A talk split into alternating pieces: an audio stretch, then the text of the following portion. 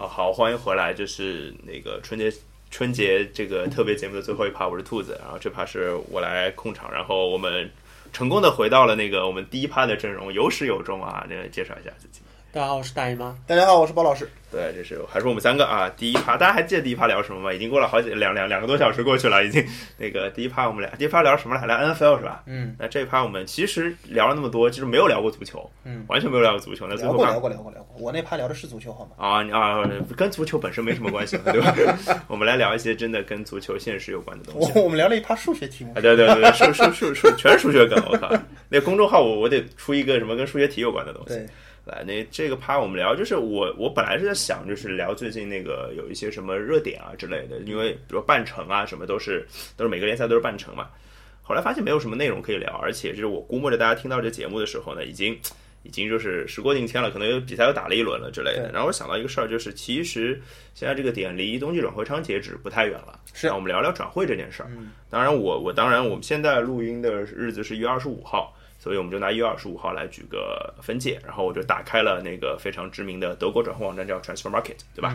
呃，Transfer Market 是基本上我对我基本上我看转会都只看 Transfer Market，以这个为标准，就是上面的身价我们都德转的德转的身价，包括身价的溢溢溢出，包括那个身价的排行榜都还是对比较。德国人嘛，你懂的，就是他做的东西会会让你看的比较爽爽一点。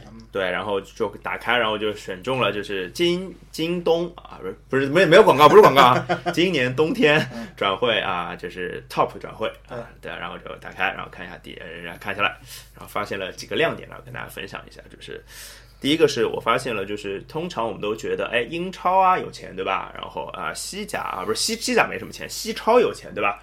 然后就没没啊，没有啊，英超没有花钱，西超也没怎么花钱。嗯，然后呃，意甲好像尤文图斯买了一个小孩儿，卡尔达拉，那个亚特兰大的，九六年的，花了一千五百万，对吧？这个还是有点印象的。然后发现很大花钱的人在法国啊，竟然是法甲花的钱最多。当然，其中最大的就是大巴黎。大巴黎，对，这大巴黎为什么买人？我们先说说大巴黎为什么买人。因为踢得不好，就是因为成绩差。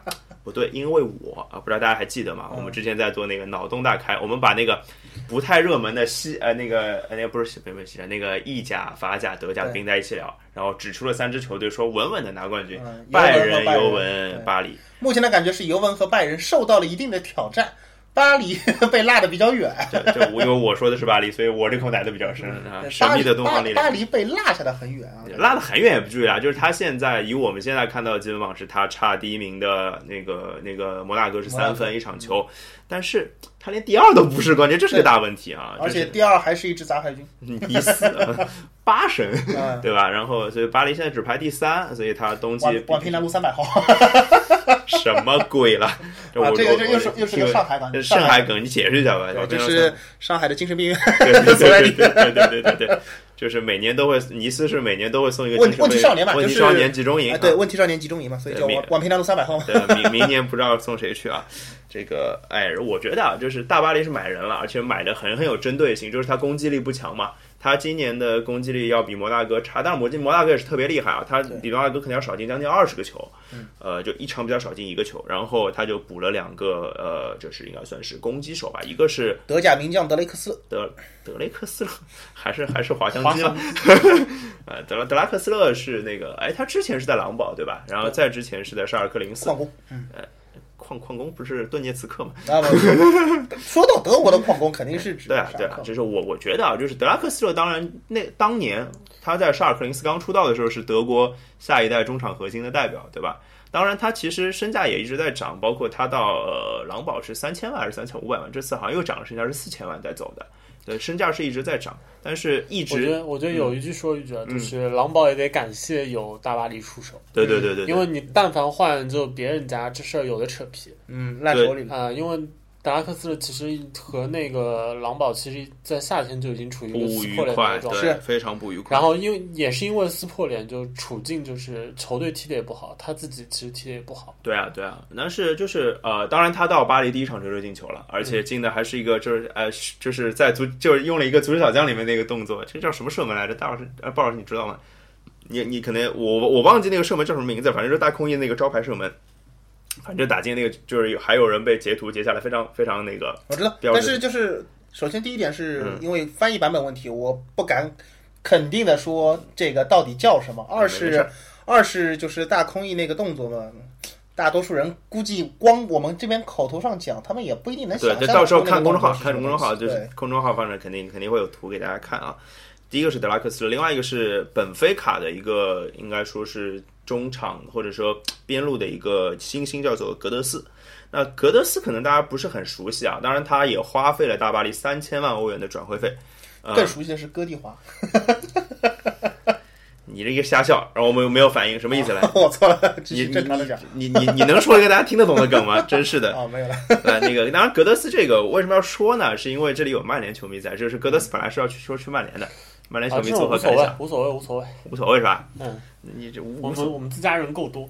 你看，你撩拨大老师也没有撩多撩拨到点上。没有，不对，这是这我为什么讲曼联？是因为接下来这笔转会跟曼联有关，对吧？我是要转到下一个话题啊。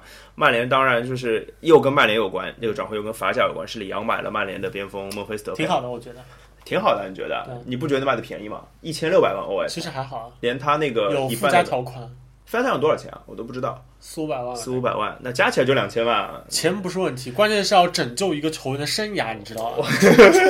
处理前任的亲儿子，这个价钱还算挺公道的。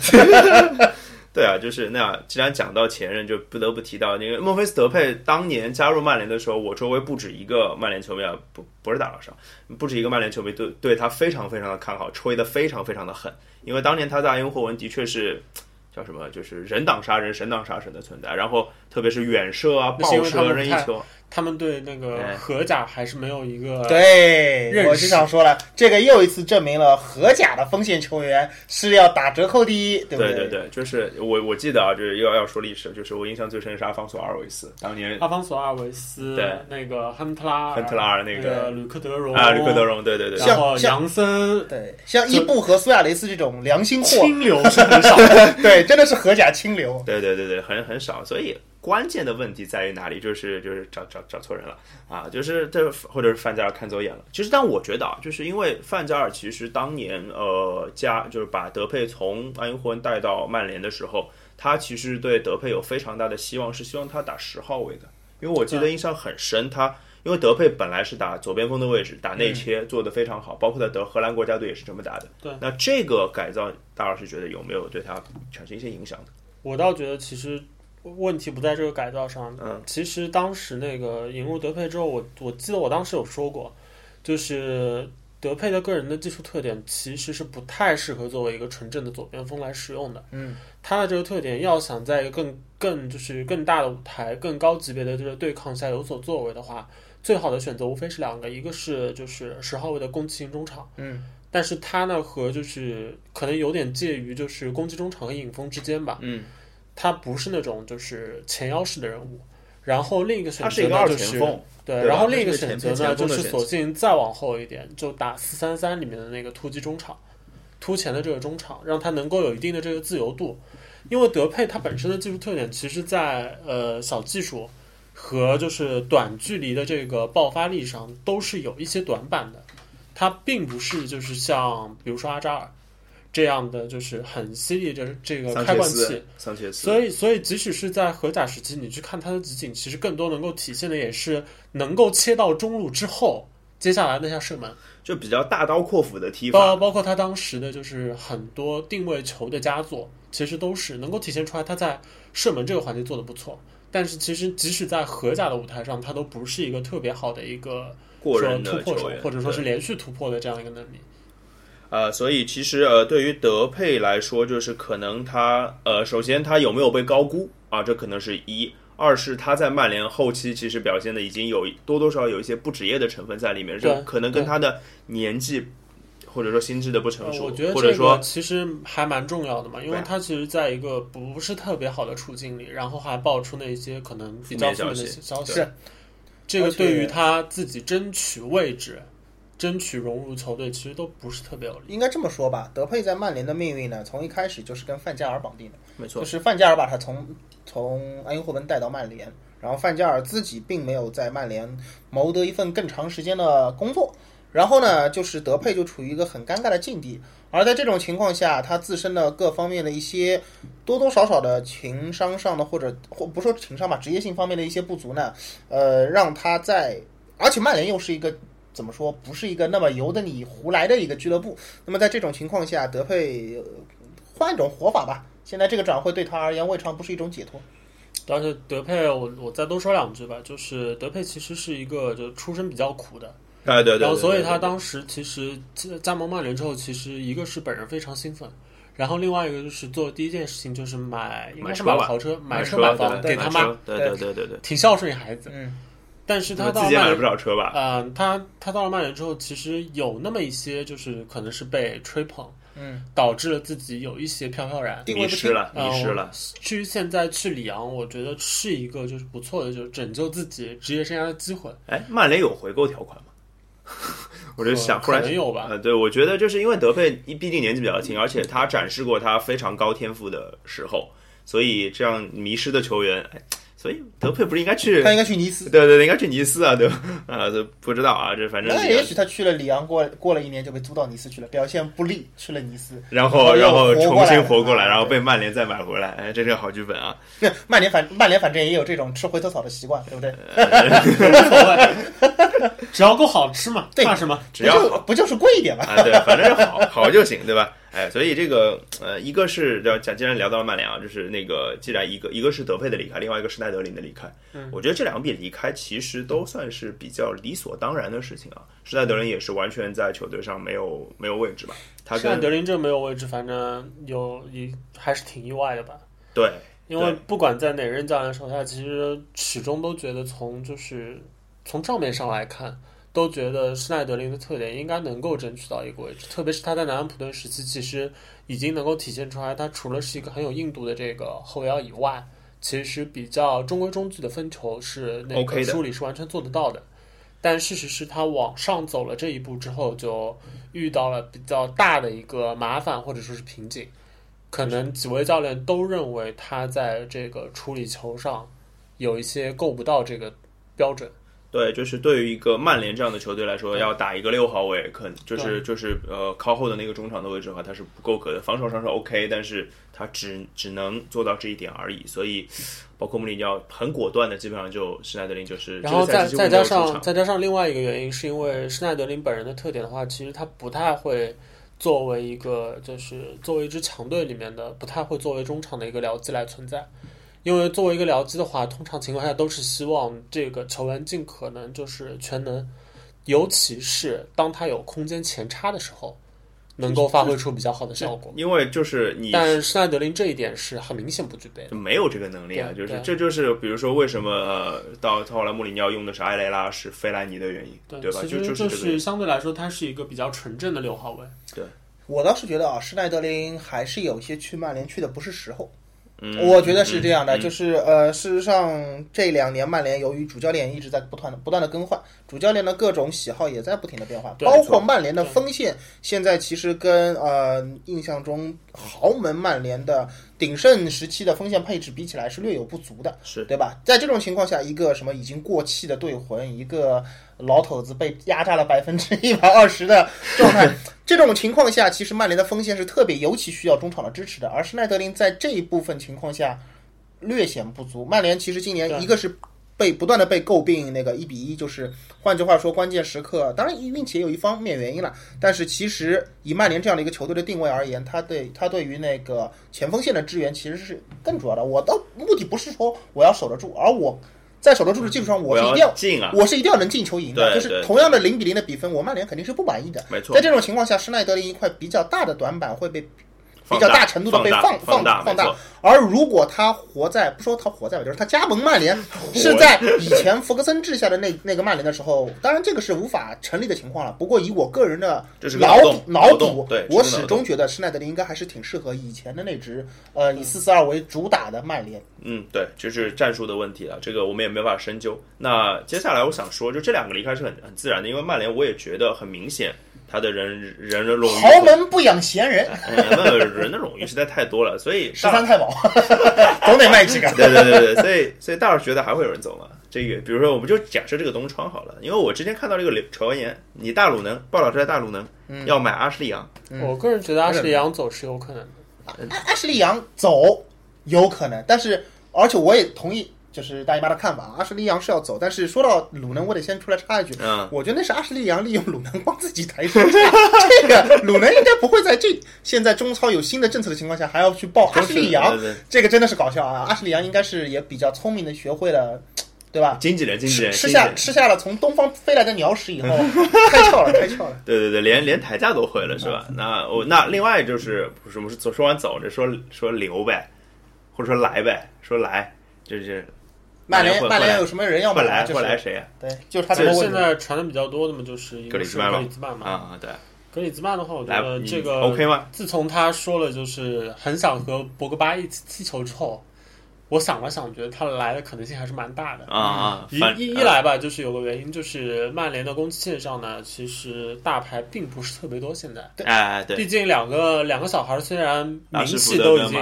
非常响了，但其实以他们的年纪和资历，其实在一支球队中打一个轮换的角色，并不会太耽误他们。没错没错，那这个时候，其实进攻线上是有这样的一个引援的这个空间，就是曼联的进攻线是断层的年龄，对。就是这要不特不用别小。不用不用说的这么隐晦啊，只是说就是嗯。曼联的进攻线牌不够大呀，因为牌大的太老，对。然后不老的牌又不够大吧，就是这个意思。对对对对对，缺就缺当打的是啊大，牌金球奖第三绝对对得起，够了对对对。对，至于那个格里兹曼来了之后，战术要做哪些调整，我觉得这是模拟鸟考虑的事情。嗯，而且并我觉得我们只顾喷就行了，是吧？并不太并不太存在，就是像有一些朋友担心的，就是说格里兹曼好像在马马竞打反击打的更多，然后来曼联一定会就是不适应之类的。我觉得这个是想太多了，想太多了。啊穆里尼奥很擅长养亲儿子的，这个我是绝对相信他这方面的。那再有一个因素就是曼联七号空着，对这个对曼联来说，七号这件球衣空着呢，总归不太像个事儿，对啊，就所以是得得找个合适的主人。是啊，这这是一盘大棋啊。啊，还有最关键的一点，曼联不差钱。对，曼联的确不差钱啊，就是那格里斯曼肯定是曼联，我觉得如果有补充的话，非常大的对，另外如果要要我自己选的话，维拉蒂。啊、维拉蒂，哎，而且维拉蒂现在的确是在转会漩涡当中啊，就是说挺多球队要买他的，尤文图斯啊，那个国际米兰啊，都都说要买维拉蒂啊，就是挺不过怎么讲我我是觉得其实哎，我其实先想说，就是为什么他会出现在货架上，这是个很奇怪的事情啊。我觉得巴黎不要他，为什么？我不不太能，嗯我觉得并不是巴黎不要他，而是就是巴黎可能存在某些就是内部的工资结构啊之类的这种这种问题，就是是不是会给维拉蒂一个在队内足够高的一个工地位资的顺位啊之类的。还有一种情况就是，意大利人也有可能跟链家有。有有这样的情况，因为传出跟维拉蒂走得更近的球队，大多数都是意大利球队。球队是，对，所以我就觉得曼联突然想要插这一脚呢，当然不是曼联想要插，只是我想插。啊，是这样的。大老师长从从我个人的角度来说的话，我觉得除了曼联以外，就是其实维拉蒂如果想动的话，不妨考虑一下皇马。哦，嗯皇马 OK 啊，对啊，因为就是因为皇家马德里其实它的这个中场构架里面其实有非常重要的一环是莫德里奇，对然后莫德里奇和就是维拉蒂在很多层面上都是有相似的地方，而且就是莫德里奇已经三十一岁了，嗯，对于皇马来说，其实这个赛季虽然就是齐祖很厉害。让这支一直在伤病的这个球队能够维持非常不错的一个比赛战，战斗力，战斗力对，战斗力，对但但事实上就是你的这个伤病的影响仍然是对球队其实战斗力影响是很大的，嗯特别是在接下来的欧冠，肯定会看到这对啊双线样的影响。作战的时候，而皇马从来从来都是，如果买得到最好的人，他们是绝不会犹豫的。对这个，但是这我觉得啊，刚刚我们说的格里斯曼也好，维拉蒂也好，基本上应该只会发生在夏天夏，并并不是会发生在冬天，因为这个可能已经成为就是欧洲的这些豪门的转会策略的一个主流方式了，就是大家都知道，就你要挖我的人的话，我也不愿意冬季给你你挖，嗯，所以反过来，这大家都知道，就是冬季其实那些最重磅的这个引援，其实已经很难运作出来了。对，所以最重磅的引援到哪里去了呢？嗯，这个地方就我来接着说吧。对我知道，对对对就是另外一方面，各大豪门在欧陆在冬天不去作为的另外一个原因，就是很多豪门以前惯用的，就是对于合同最后一年的球员施以个人魅力的拉拢。然后呢，借着最后就是那个叫，哎，那个万恶的条款叫什么来着？我突然卡博斯曼了。对，博斯曼法则。然后对于最后只剩半年合同在身的球员，我直接跟他说，哎，你过半年就可以过来，我免签你。是啊，在这种情况下，逼迫小俱乐部不愿意承受这种完全的损失，然后在东方以一个比较低廉的价格卖球员的这个做法呢，目前受到了来自东方某大国的强力挑战。对，足坛反压迫运动的领袖 对，足坛清流绝对是国际足坛的清流，因为这样一来，任何想对只有半年合同在身的球员施以诱惑的豪门，都会面临一个问题，就是不就是买 不就是买人嘛？这个人既然你要放出来了，那有的是人开离谱的价格来跟你抢，你不给钱，我们给。对呀、所以就以尤文勾搭了这么长时间，结果发现，对，结果发现为中超做了嫁衣嫁衣，而且还是为一支刚刚从中甲升上中超的中超新军做了嫁衣。唯一和意大利有牵连的是他们的主教练是意大利人卡纳瓦罗，是吧？对对啊，于是你就觉得这样一来的话，我相信很多豪门尝了这一点以后，会和一些欧洲的呃供血的那种年轻俱乐部达成一种默契。也不是什么条约，就是默契。就博斯曼法则，我也不用来，约针对你的约束那么深对我呢要买人呢，也就反正到时候要么就提前一年买，或者怎么样，对不对？最后嘛，你也别把人就全往就往自由的那对对对，因为因为中中超买人这个问题，我们也讨论过的，为什么要溢价以那个转会身价？因为 就我开这个价以后，你油门无法拒绝油门无法跟，对吧？无超出你的，call 不了。超出你的 筹码数量，你无法对吧？call 我，那这样这样一来的话，就会导致中超买人一个很大的优势。所以东窗现在几乎从去年开始就是这样，东窗正好又是中超的赛季间隔的转会期，对所以就会相当于中超的下窗嘛，对，吧？所以就会产生大量的东窗的世界转会排行榜的前几都在中超。对，我补充点数据吧，就是跟刚刚鲍老师说的，就是他说的维塞尔，维塞尔好像我查了一下，大概是中呃，就是整个世纪现在啊，一月二十五号就是排名前五的，对啊，维特塞尔也只是前五而已。前五而已，因为第一，当然第一也去中超了，是奥斯卡，对吧？奥斯卡去了上海上港。呃，当然，奥斯卡挺好玩的。最近 最近闹了一次失闹了一次失踪，你们知道吗？呃，不是失踪，就是闹了一次离队，打引号的离队，就很搞笑。就是说，就是莫名其妙就就传出新闻说奥斯卡要离队，特别是借着中呃借着那个中国足协那个规则嘛，我们之前聊过这件事儿。啊，那个外援规则是说，哎，是不是上港要减少投入，就把奥斯卡退回去了？人家明明只是和伦敦办一些私事儿而已，然后回来了。呃，这个新闻就特别不靠谱。那我是觉得，其实奥斯卡这个回去这件事情是，就是编这个新闻出来是特别没有逻辑的。对因为我觉得，呃，在中超现在的外援并不是中超不需要外援了，而是中超更在意外援的高质量。呃，很简单嘛，就是这个政策出来以后，大家会认为，哎呀，你们这些天价外援这下尝到苦头了吧？这瞎说，真正的天价外援并不会因为这个政策受到影响，受到大量影响的其实是亚洲外援。对亚洲外援。亚洲外援，所以这里又要提到天津权健了。就是我看到那个离维塞尔那个榜单的位置不太远的地方，看到了一个韩国人的名字。后来我想，哦，拼法应该是全靖宇。对对，因为我其实不是真的知道这个拼对，因，为因为因为德转上也只是那个英个文英文名字，对对。，我一想，哦但是那个我们也知道，韩国的名字特别显眼，一看就知道应该是个韩国人。对对然后要要自己去拼嘛，拼完以后才发没有，现。我一想哦，好像有这个名字，应该叫全靖宇。对，就是他花了那个全天津权健大概也超过十十一千万的欧元，十 M 的欧元啊，十个 million，然后就发现啊，这个应该亏大了。对对，今年其实真的中超没有太多的球队是去斥巨资买亚洲外援的。权健为什么要买？因为他去年没有亚洲外援，对他在中甲，对吧？所以。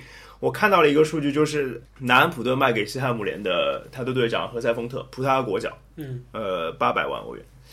权健宇的实力跟他肯定不能比，在中超现有的政策之下，你完完全可以买丰特，对不对？而且这个规则尴尬到，就是后腰这个位置几乎是任何一支中甲身上中超球队必须补的位置，这个位置没有。没有，不不是不一定是后腰，可能是中后卫。对对，就是没有，就是中后场这个中间轴的这个位置嗯是必须要站一个靠谱的外援的。对，那现在就是权健选择在这个位置上上一个亚外呢，也不是也不是不能理解，对吧？对啊这个呃，包括当年的恒大从一期开始的时候用的那个叫赵元熙，对赵元熙，就是也是站在类似的位置的嘛。所以权健的想法可以理解，只是这样一来，如果你让权健重新选，在新有现有规则下重新选，他这个位置一定会选择升级。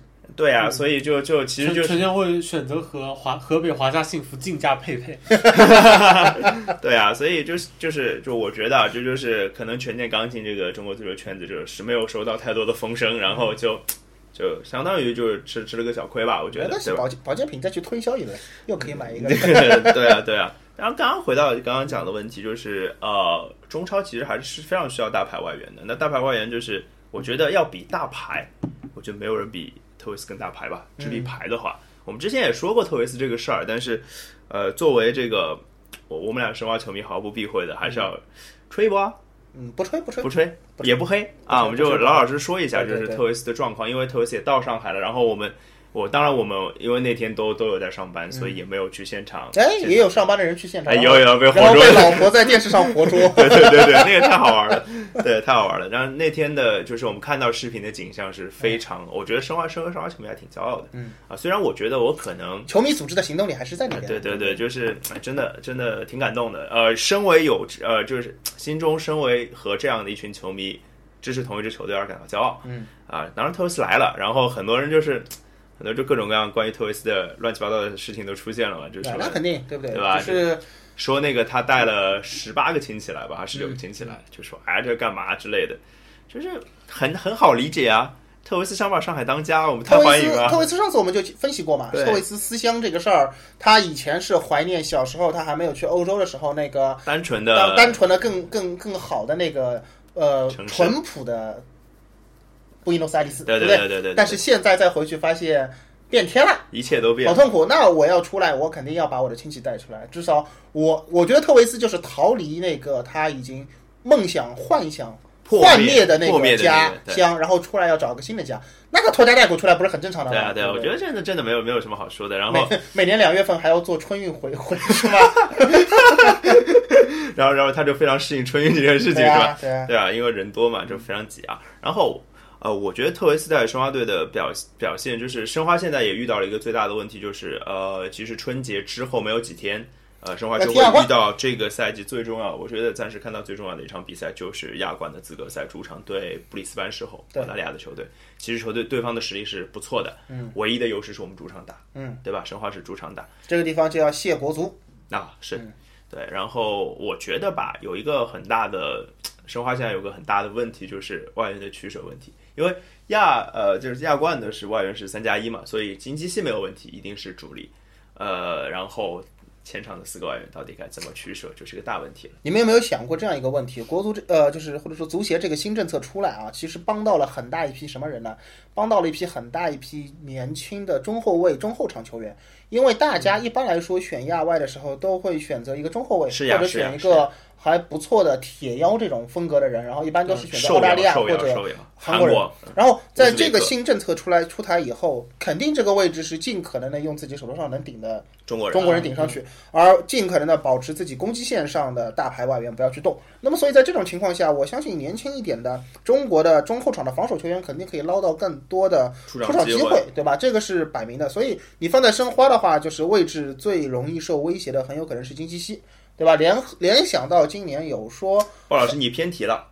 我问的问题是前场四个外援怎么选？啊，就是你一开始就没打算把他算进去，对不对？我只是想说一下，就是对啊对啊因因为联我是说亚冠，因为要啊四选三嘛，因为有有一个人是不能报名的，他只能报三个是，我呃非亚洲外援只能报，三个。因为亚洲外援是一定会有，不对？对啊对啊所以金西一定会在亚冠上会有更多的那个绝对的出场机会对，。我们先聊这个，再聊后面那个问题嘛。就是前四个你怎么选？如果是你的话，如果是我的话，对对吧？如果是我的话，那么呃，因为我记得亚冠是不是小组赛报名和那个淘汰赛报名当中是有一个区分的，是吧？所以是我的话，我肯定特维斯先不报啊，你特维斯先不报是吧？对，因为这个我我的观点啊，就是其实跟鲍老师有点像，但是我没他敢说的那么绝对。为什么呢？首先，特维斯来就是踢亚冠用的，嗯，呃，就是其实就是第二件事情就是看他这大概两个礼拜能跟申花队磨合成什么样。如果但凡只要磨合度还 OK，我觉得我会把马丁斯给放放放走。对，嗯因为我这我完全理解你的意思，因为去年马丁斯那一套已经玩的很溜了，对吧？嗯我们去年已经打得很好了。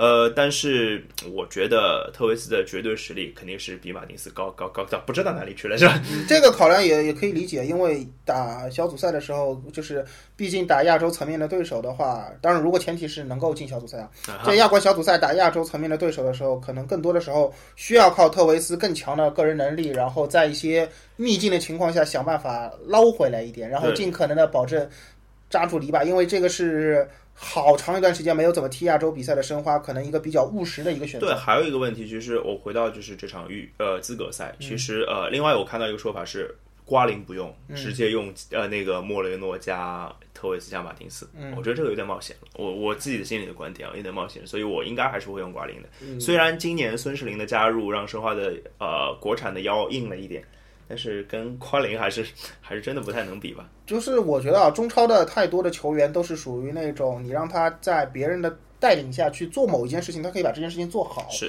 但是事实上，如果说那个不习惯亚洲赛场的对抗程度的话，在缺少了瓜林这样的中场的核心作为节奏的掌控方面，你会发现中超有太多球队、太多球员在不会踢球了，对在该站出来的时间点他是站不出来的。类似于说，嗯比如说被对方压迫，呃，就是有一段时间那个压制。压制对方的后卫线持球可以来到非常靠近中圈的情况下的时候，在我的观察当当中，绝大多数的中超球队的后腰都会习惯性的，因为对方站位提前了嘛，那我就往后站，往后缩对我就往后缩但而事实上，这个时候能够组织一波反扑，去前场对对方持球球员进行一波围抢，把球抢下来的，绝绝对都是外援带领的，而且还要看外援干了这个事情以后，边上有没有补上去的，对对，就是逼上去的，对有有有有眼力见的那种 中国球员，对啊，到底是国企啊！我操，对啊，所以所以眼力见这个词都用出来。所以我就觉得这种情况下，你要舍弃瓜林，除非你真的就保证你说申花的实力能够在小组赛里边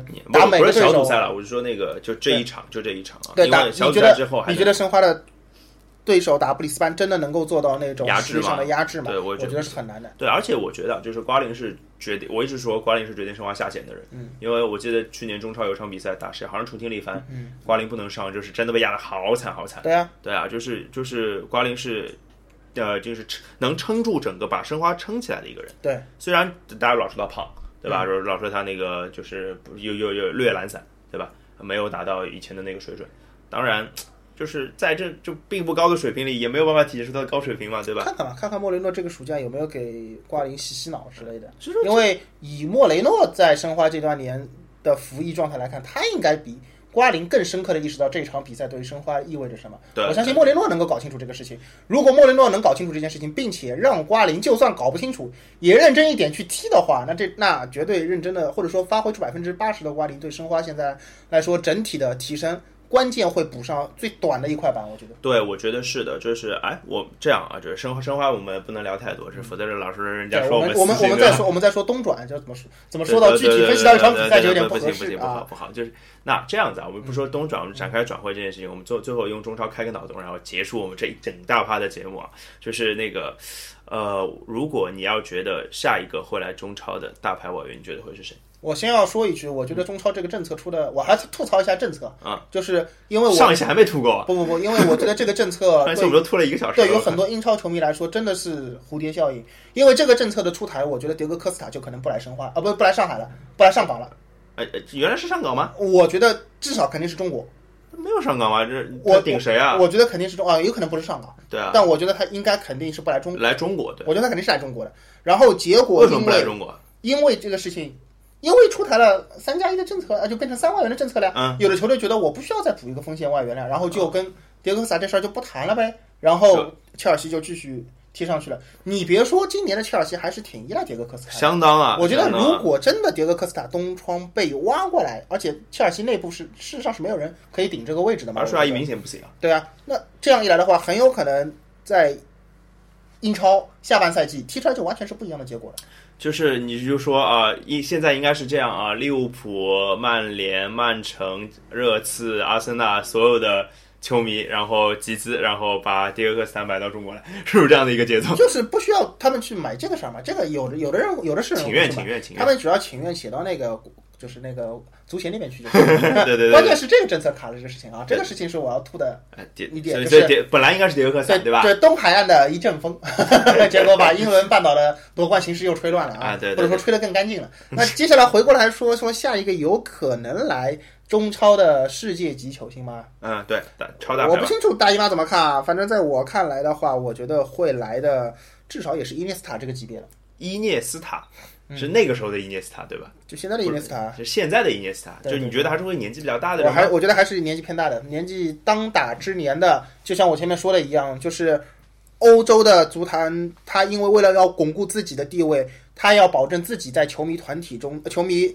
范围中的那种影响力，他对于年轻球员的争夺肯定会更紧，而且他也更愿意舍得为年轻球员砸出更多的钱，是年轻球员也更不容易被高额的收入所吸引过来。是，所以我认为中超能挖到的依然是那些有着辉煌履历的，并且呢，呃，风格上来说可能更适合中超的一些年纪比较大的球员。梅罗这种不谈，我觉得伊涅斯塔是一个很合适的。就你像你你对比对象就是哈维是去西亚对吧？那伊涅斯塔可能就来中国。对对 OK OK，大老师呢？从那个风传来看的话，肯定是佩佩啊，啊，佩佩啊，他合同也要到期嘛。是是是，然后你要说就是大牌的话，卡瓦尼，卡瓦尼啊，你觉得？哦，如果如果巴黎决定换的话，呃，卡瓦呃卡瓦尼也是有可能。当然而且卡瓦尼暂时来看，巴黎这个赛季肯定离不开卡瓦尼，但啊问题是我觉得对巴黎来说可能很难满意自己的锋线头牌只是卡瓦尼。对对，就是大佐今年真的被调侃的蛮蛮蛮惨对。对对对，那我最后说一个我的脑洞啊，就是我说是姆希塔良，就是这个，因为姆希塔良是亚美尼亚人是吧？亚美是不是亚美尼亚人？是啊，啊，亚亚美尼亚这个，哎，亚美尼亚是不是社会主义国家？是吗？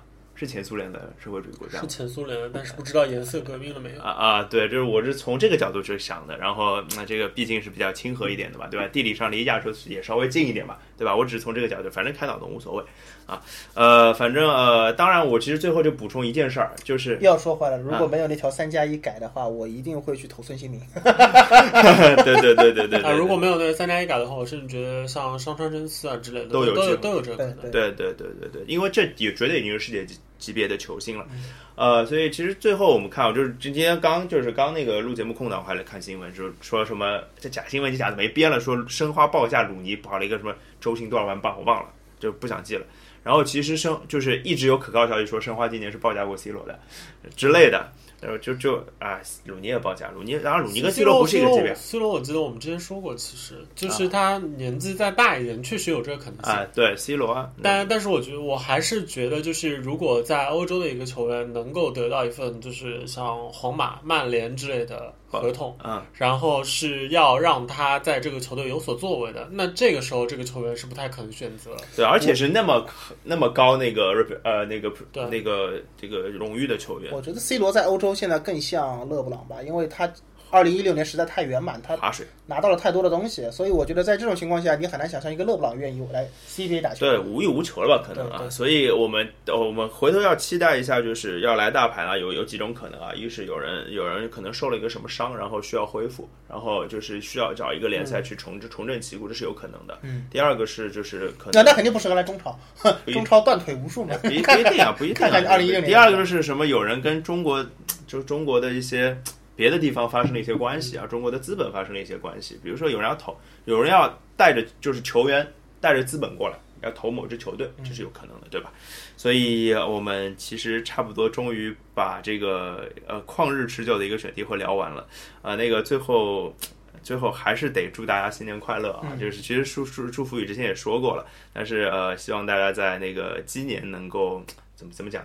呃，多投一些跟诺维斯基一样经济独立的跳投吧，我觉得，呃，然后每个都能命中，然后我还以为你要说多投一些像像伊戈达拉那样的风投吧，我想这门槛有点高。对对对对对对，这今年嘛，希望大家鸡年大吉，好吧？那我们这期选题会就到这里，拜拜。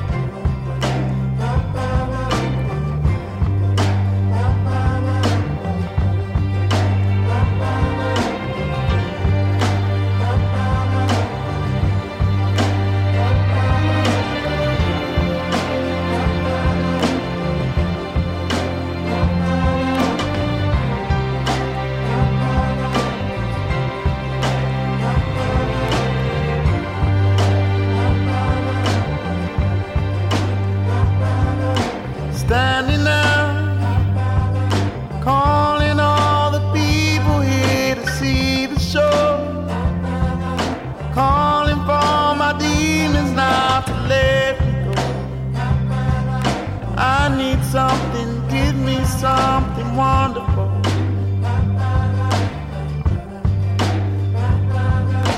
I believe she won't take me somewhere I'm not supposed to be. You can't steal the things that God has given me. No more pain and no more shame and misery. You can't take me down. You can't break me down. You can't take me down. You can't take me down. You can't break me down. You can't take me down.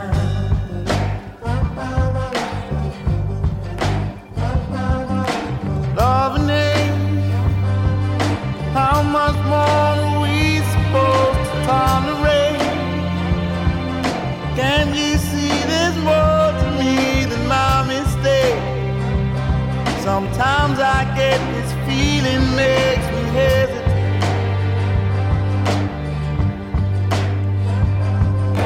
I believe she won't take me somewhere I'm not